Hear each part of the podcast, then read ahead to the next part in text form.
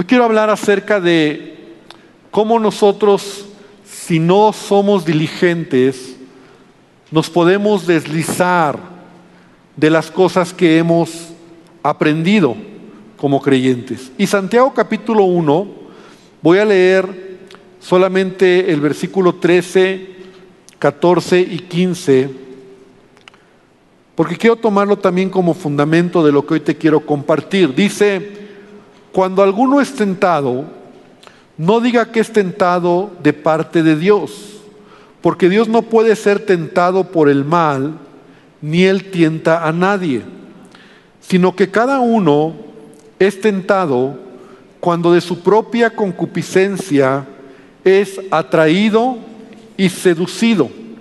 Entonces la concupiscencia, después que ha concebido, da luz el pecado.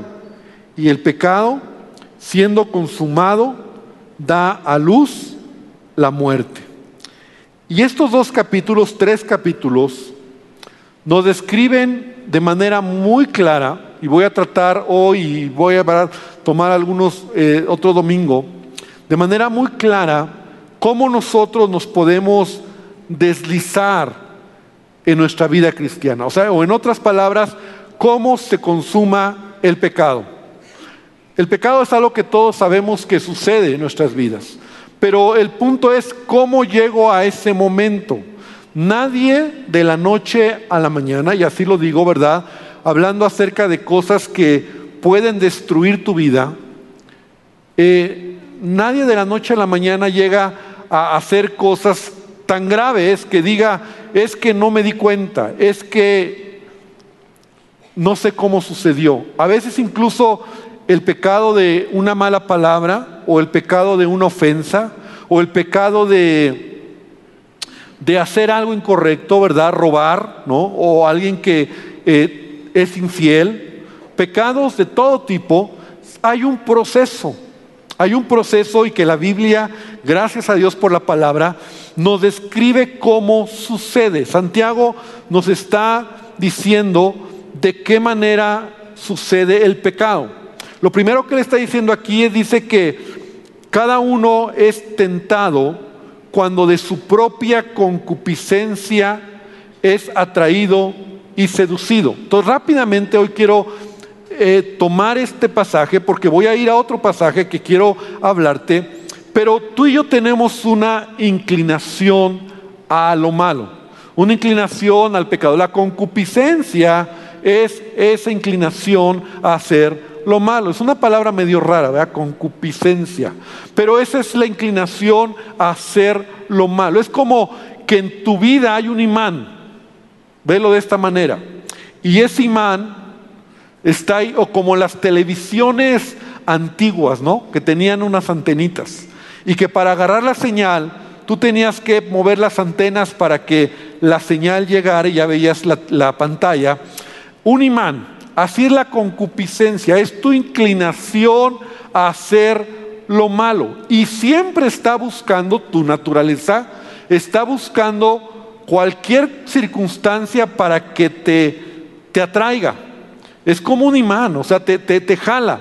Por eso dice, cada uno es tentado cuando de su propia concupiscencia es atraído y seducido.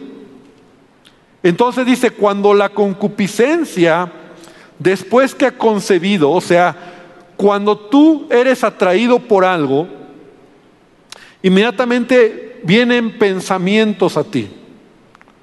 O sea, tú sabes que no está bien. Te lo voy a poner de esta manera. Tú vas caminando y de repente ves dinero que sabes que no es tuyo, ¿no? O sea, ves un billete de 500 pesos. No te digo un billete tirado, sino un billete en tu trabajo, un billete que sabes que está ahí, que no debes agarrar. Pero tu concupiscencia te dice, ¿quién se va a dar cuenta? Además, tú trabajas tanto que pues te lo mereces, ¿no?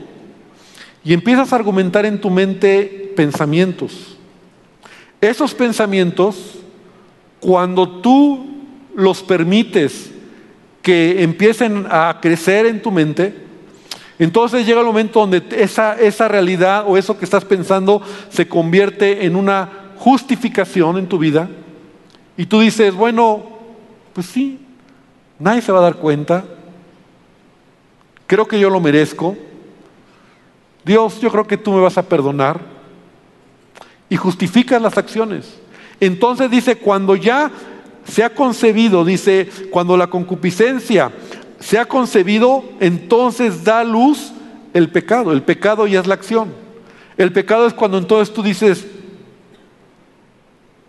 pues nadie se da cuenta, ¿verdad? Lo tomas, te lo guardas y no pasó nada. Entonces dice, da, da como consecuencia el pecado, pero dice, entonces el pecado siendo consumado da luz muerte. Quiero hoy, hablando sobre esta base, y quiero, quise hacerlo ahora de esta manera, porque quiero que vengas conmigo al libro de Reyes, segundo libro de Reyes, en el capítulo número 5, y yo espero que así nos ayude a entender un poco más lo que hoy te voy a hablar. Un hombre que se deslizó en su vida pecando a Dios, desobedeciendo a Dios.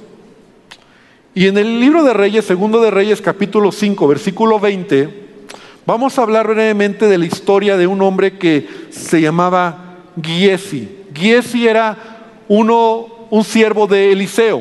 Ahora, Giesi, algunos comentaristas dicen que era un hombre que estaba en una, ahora, primero piensa por un momento, estaba en un ambiente maravilloso, era un discípulo de Eliseo. Eliseo era un gran profeta. Eliseo había sido discípulo de Elías y había recibido la doble unción de parte de Elías cuando Elías eh, ascendió al cielo, ¿verdad? Conocemos la historia. Y Eliseo entonces continuó con este ministerio profético, un hombre de Dios. Ahora, imagínate ser un discípulo de Eliseo. La gloria que había, de hecho, el poder, muchas veces Giesi vio la mano de Dios a través de este gran profeta. Y Giesi, algunos comentaristas dicen, te, te comentaba, que probablemente él podría haber sido el tercero en la línea de profetas. Él era seguramente uno de los eh, de la escuela de profetas que Elías había iniciado. Había un grupo de, de, profetas que seguían, que eran discípulos de Elías, que luego fueron discípulos de Eliseo. Y estos hombres, profetas, tal vez Giesi era de los más relevantes, tal vez era uno de los discípulos más aplicados, tal vez él tenía muchas cosas que por eso era un cercano a Eliseo. Era un discípulo directo de Eliseo. Eliseo le pedía, Eliseo estaba con él, él estaba aprendiendo de Eliseo, pero un día Giesi tomó malas decisiones.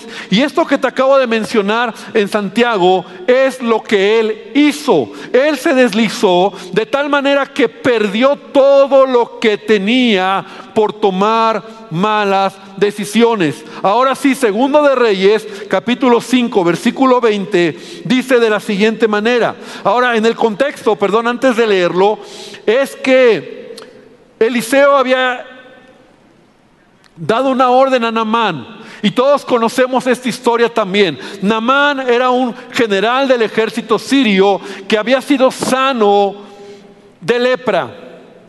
Eliseo le había dado una orden que fuera al río Jordán, que se sumergiera siete veces y sería limpio, sería sano. Namán después de varios momentos de berrinche finalmente obedece. Va se sumerge en el río Jordán, sale después de la séptima vez sano. Namán era un hombre muy rico, era un hombre que tenía mucho poder, mucha influencia, pero él llevaba grandes eh, cosas para pagar el milagro que podía recibir. Entonces va con el profeta Eliseo de regreso a agradecerle lo que Dios había hecho. Y la manera de agradecerle es, quiero darte algún presente. Toma lo que, lo que traigo. Traía camellos, traía caballos llenos de oro, de plata, de vestidos, traía siervos, traía mucho dinero, ¿verdad? En todo lo que, lo que traía como, como regalos. Y le dice Eliseo, toma lo que quieras. Te quiero agradecer lo que Dios hizo a través tuyo. Y Eliseo le dice, no, no te preocupes. Yo no quiero nada, no voy a tomar nada. Que Dios te bendiga. Y así fue. Entonces Namán, después de rogarle por algunos minutos, dice la palabra que, que se regresó, iba camino a su casa. Entonces en el capítulo 5 de Reyes, ahí puedes leer en el versículo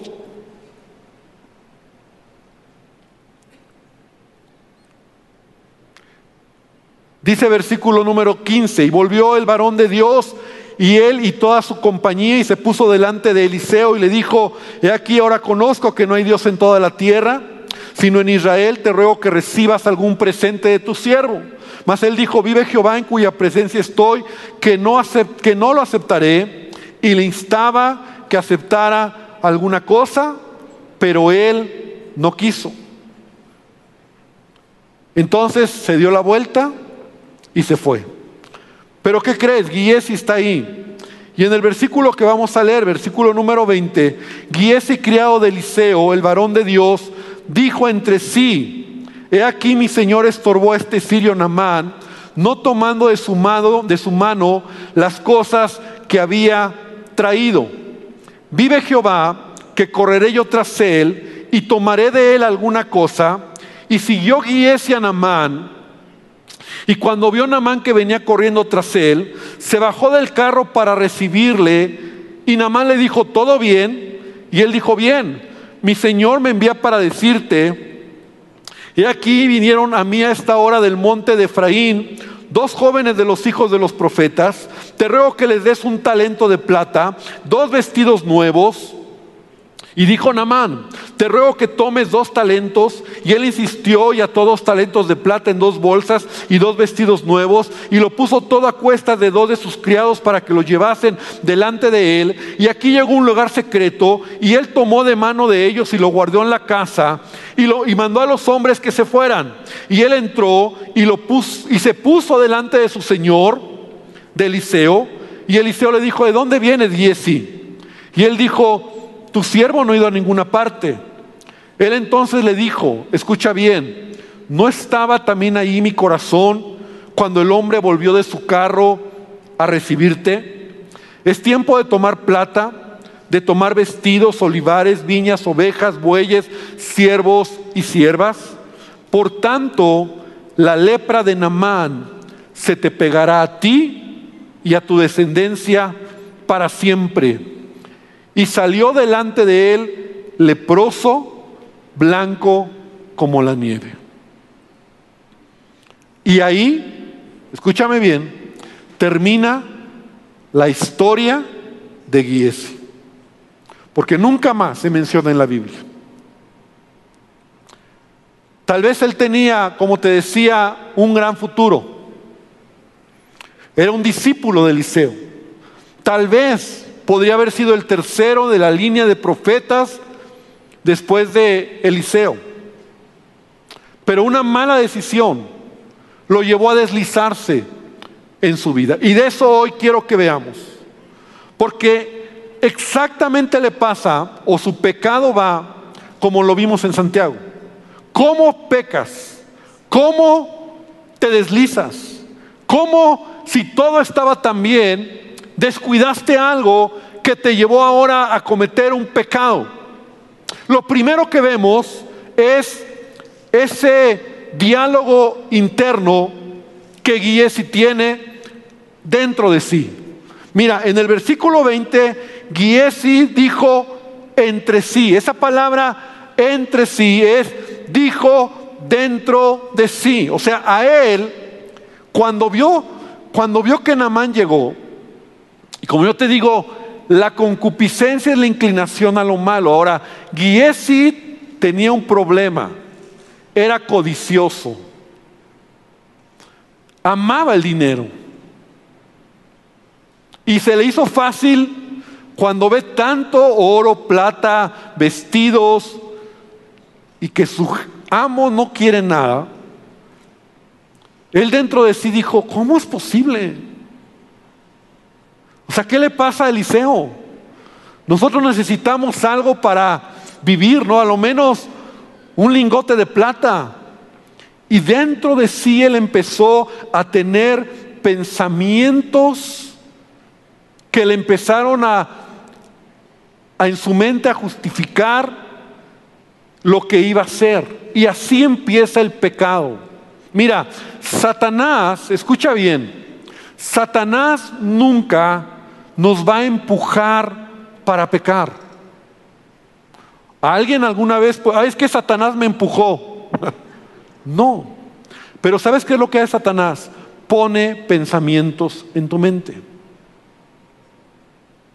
Y él sabe que tú y yo tenemos una naturaleza pecaminosa, una concupiscencia, una inclinación a lo malo.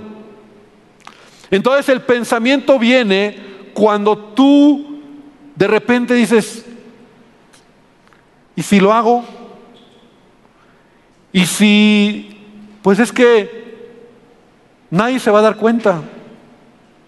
Bueno, es que, pues es que necesito dinero. ¿Qué tanto le, va le voy a quitar? Él es rico, tiene tanto dinero, pero ¿cómo se lo quito?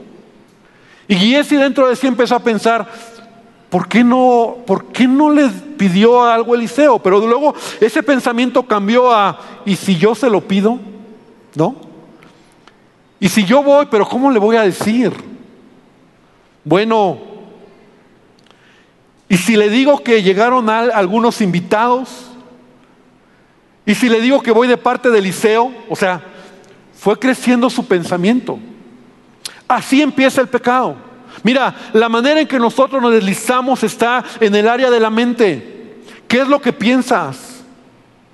Tu mente es el campo de batalla, como, como dicen algunos eh, autores, ¿verdad? Algunos libros. El campo de batalla está en tu mente, porque ahí es donde tú vas a justificar o donde tú vas a alinearte de acuerdo a la palabra de Dios.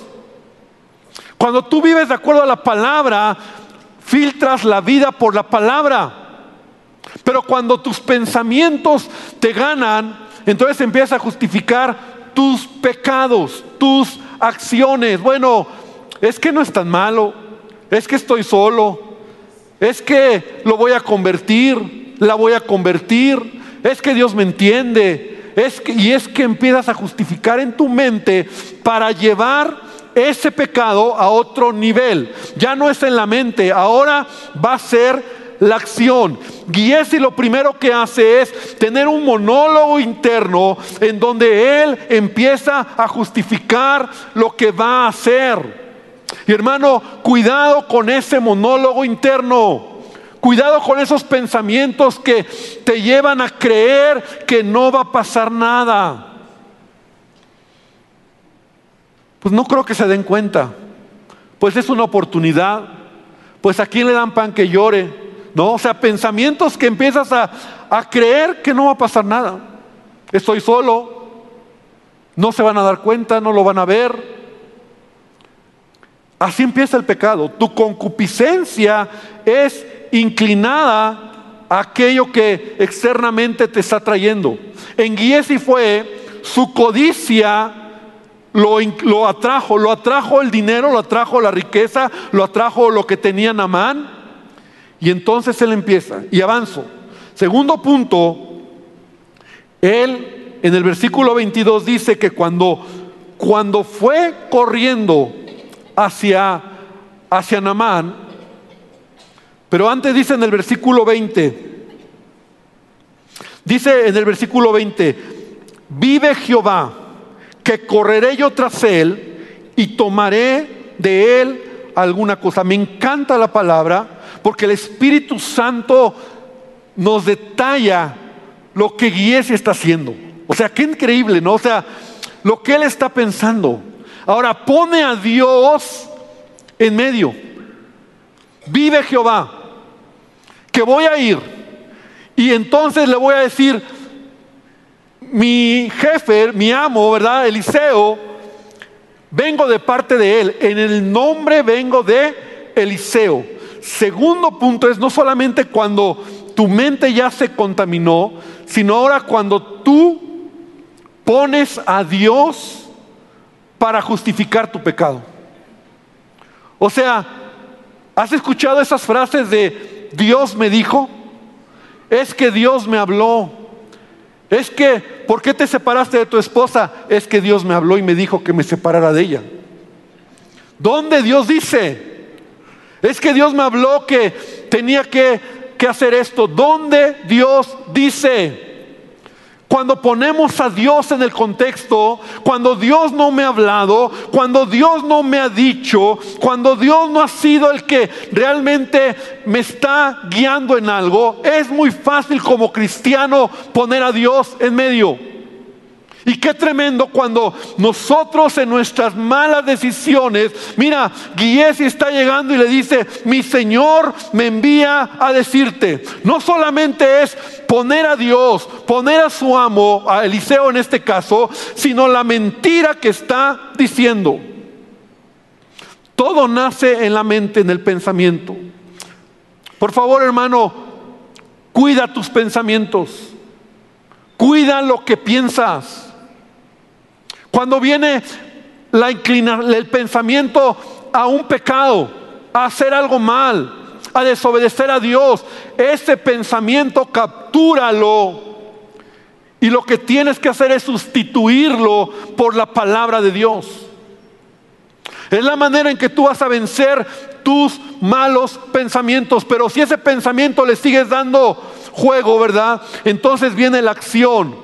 Giesi del pensamiento va a tomar la acción, se acerca con Amán y entonces empieza a usar el nombre de Dios para decir, yo vengo de parte de Eliseo, pone a Dios en medio y entonces, número tres, él miente.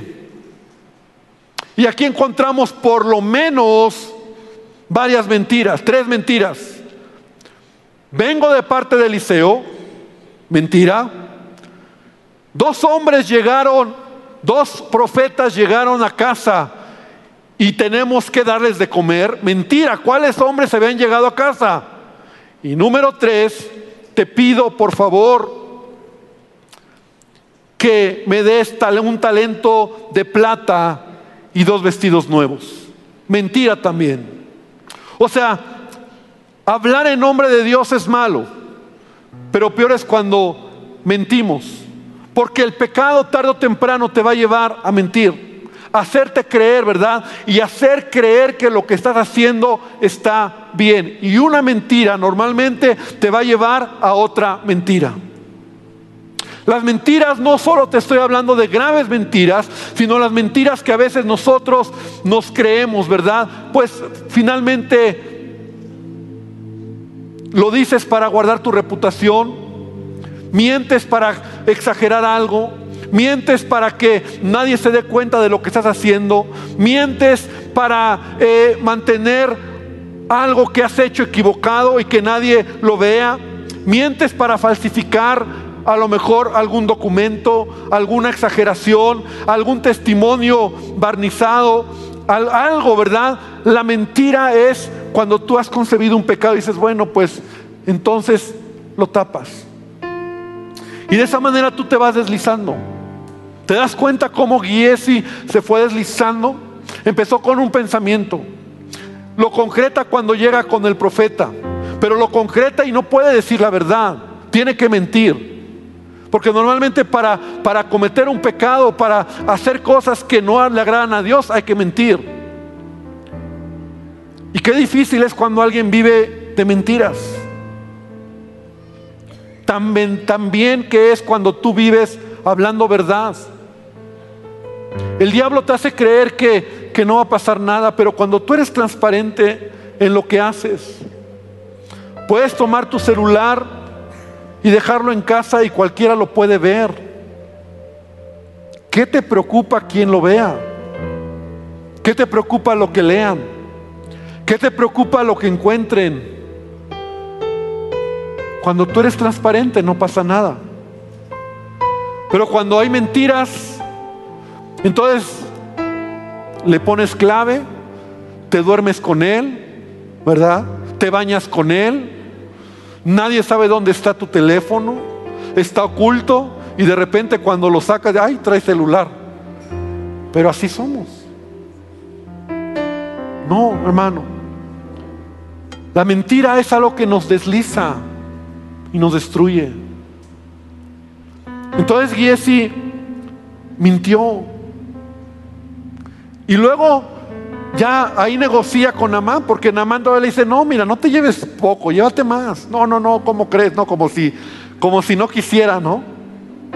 Como si no tuviera un corazón de, si fuera por él, le dice, dame todo lo que tienes, ¿no? Pero no lo puede cargar, no lo puede ocultar. Entonces solamente toma algo. Y termino con esto. Dice que entonces fue y lo escondió en un lugar secreto. Versículo 24. Así que llegó a un lugar secreto, repite conmigo, lugar secreto, y lo tomó de mano de los siervos que le ayudaron a llevarlo, lo guardó en la casa y ya los hombres se fueron. Y entonces dijo, aquí no pasó nada. Nadie me vio, nadie se dio cuenta, soy bien astuto. Así es el pecado. Te hace creer primero, ¿verdad? Nace con un pensamiento, lo consumas, mientes, y el cinismo es cuando tú dices, no va a pasar nada. Nadie se da cuenta aquí. Pero qué triste porque Dios lo estaba viendo. Sabes, Dios, Dios nos ve. Todo lo que hacemos en oculto, todo lo que hacemos en secreto, tarde o temprano va a salir a la luz. Por favor, escúchame. Tarde o temprano sale a la luz. No hay pecado oculto que, que no salga a la luz. A veces dura meses, a veces dura años, pero va a salir a la luz. Ahora, para Giesi fue inmediato, porque todo bien, dejó todo y se presenta con, con Eliseo. Y Eliseo le dice, ¿y de dónde vienes? Otra mentira, de ningún lado. Así le dice, Dice en el versículo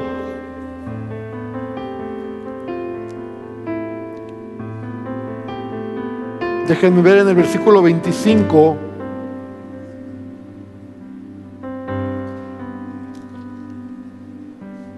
Y entró y, se puso delante de su señor. Y Eliseo le dijo, ¿de dónde vienes? Y él dijo, tu siervo no ha ido a ninguna parte. Otra mentira. Y Eliseo es cuando le dice, ¿no estaba ahí cuando tú fuiste con Amán? ¿No estaba ahí mi corazón cuando vi que tomaste la plata y, los vestidos? Es tiempo de tomar vestidos, es tiempo de tomar tesoros. Y viene sobre él una palabra que finalmente destruye, ¿verdad? Su vida. La lepra de Namán se te pegará a ti. La lepra que Namán tenía, ahora tú la tendrás. Y no solo tú, sino toda tu descendencia. Y ahí termina la vida de este hombre, con un gran futuro, tal vez, siendo descubierto, siendo avergonzado, en una vida de derrota, en una vida de mentira, en una vida donde fue engañado porque su concupiscencia le ganó. Porque su inclinación, que es como ese imán a pecar, a hacer lo malo, a, vivimos en un mundo donde todo puede atraerte. Pero iglesia, hoy te quiero invitar. Y la palabra de Dios para nosotros esta mañana es, cuida de no deslizarte. Hebreos capítulo número 2, versículo 1 dice, por tanto, es necesario que con más diligencia atendamos las cosas que hemos oído, no sea que nos deslicemos. Atendamos las cosas con diligencia. Deslizarte es muy fácil cuando no eres diligente a lo que Dios te enseña. Cuando no eres diligente a tomar la palabra de Dios. Yo te quiero invitar a que tú seas alguien que lea su Biblia, que medites en la palabra, que hagas tu devocional, que te metas con Dios para que entonces puedas ser diligente en lo que Dios te está pidiendo. Y quiero hoy terminar diciéndote, Giesi, Giesi terminó mal, porque él fue avanzando en su pecado, fue avanzando en su concupiscencia, hasta que consumó el pecado y finalmente dice Santiago, el que consuma el pecado, finalmente viene la muerte. Iglesia, cuida lo que piensas, cuida tus pensamientos, cuida cómo hablas, que seas transparente, si eres alguien que dice mentiras, pídele a Dios que Él te cambie. Cuida tomar el nombre de Dios en vano. Uno de los mandamientos, dentro de los diez mandamientos, dice, no tomarás el nombre de Dios en vano. No digas, es que Dios me dijo. No digas, es que Dios me está guiando. A ver, si realmente es Dios, entonces ponlo y exponlo para ver si realmente es Dios quien te está guiando. Pide consejo. Busca a alguien que te ayude a tener equilibrio en las decisiones que estás tomando. Si verdaderamente es algo que viene de parte de Dios. Porque si no, no te engañes a ti mismo y no creas que todo va a salir bien. Al final, el pecado, la maldad, va a salir en nuestras vidas. Y quiero invitarte a que cierres tus ojos. Quiero invitarte a que esta mañana podamos orar y podamos venir delante de Él. Podamos aprender de esta historia.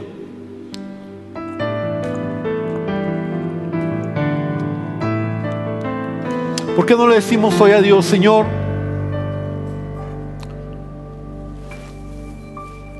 Te pido que tú traigas sabiduría a mi vida.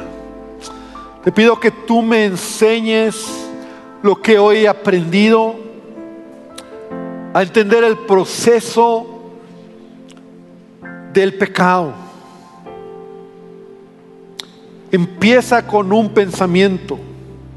Empieza cuando mi naturaleza pecaminosa, mi concupiscencia es atraída por algo que puede parecer bueno. Y en ese momento puedo empezar a pensar. Y es ahí donde yo debo de romper todo pensamiento que se levante en mi vida para llevarme a consumar el pecado. Señor, que tu palabra sea en mí, que sustituya pensamientos de, de mentira, de engaño, de inmoralidad, pensamientos, Señor, de, de hacer cosas incorrectas, pensamientos de, de robo, pensamientos, Señor, de, de mentira, de decir malas palabras, de justificar que no pasa nada, de creer que, que, que, que tú me amas tanto y no va a suceder nada. Señor, esos pensamientos, Señor, equivocados me pueden llevar a tomar acciones equivocadas. Pero también, Señor, que hoy identifique si estoy haciendo cosas equivocadas, si hay mentira, si en lo que hago hay mentira, si tengo que mentir, si tengo que aparentar, si tengo que tener una doble vida. Señor, no quiero vivir de esa manera. Ayúdame a ser transparente. Ayúdame, Señor, a cuidar lo que hago, Señor. Y finalmente, Dios, líbrame de esos lugares secretos. Lugares donde a lo mejor yo creo que no lo ve nadie, pero lo que veo lo que escucho, los lugares que frecuento, lugares que pueden ser secretos, que creo que nadie lo nota, pero tú lo ves. Esas relaciones incorrectas, esas relaciones, Padre, que no te honran, donde yo siento, pienso que no va a pasar nada. Señor, tarde o temprano va a salir a la luz. Yo te pido que tú traigas esta palabra a nuestro corazón, que sea un freno que nos ayude a identificar en dónde estamos, Señor. Que seamos diligentes. Y hay alguien que reciba esta palabra, que no se deslice. Señor, que hoy clame a ti. Iglesia, clama al Señor. Pidámosle a Dios esta tarde que Él nos bendiga, que Él nos ayude. Porque todos estamos en la batalla. Porque todos estamos luchando con esta inclinación a hacer lo malo. Pero por eso la palabra me advierte lo que debo de hacer. Y Padre, yo te pido que tú derrames de tu bendición en el nombre de Jesús. En el nombre de Jesús. Y quiero terminar este momento invitándote a que puedas ponerte de pie. Y ahí donde estás puedas levantar tu mano al Señor. Y yo le diga, Señor, dame de ti. Señor, necesito de tu presencia. Señor, ayúdame a entender el proceso del pecado en mi vida. Ayúdame a entender, Señor, cómo esto, que a veces son segundos, a veces son días, a veces dura meses, pero es así. Y si hay pensamientos en tu mente que te están trayendo cosas incorrectas, de hacer malas cosas, de mentira, de engaño, hoy dile a Dios, Señor, decido obedecer a tu palabra, decido caminar por tu palabra, decido hacer tu voluntad. Y yo bendigo a tu iglesia y te pido, Señor, que esta palabra sea en nuestros corazones, Padre, en el nombre poderoso de Jesús.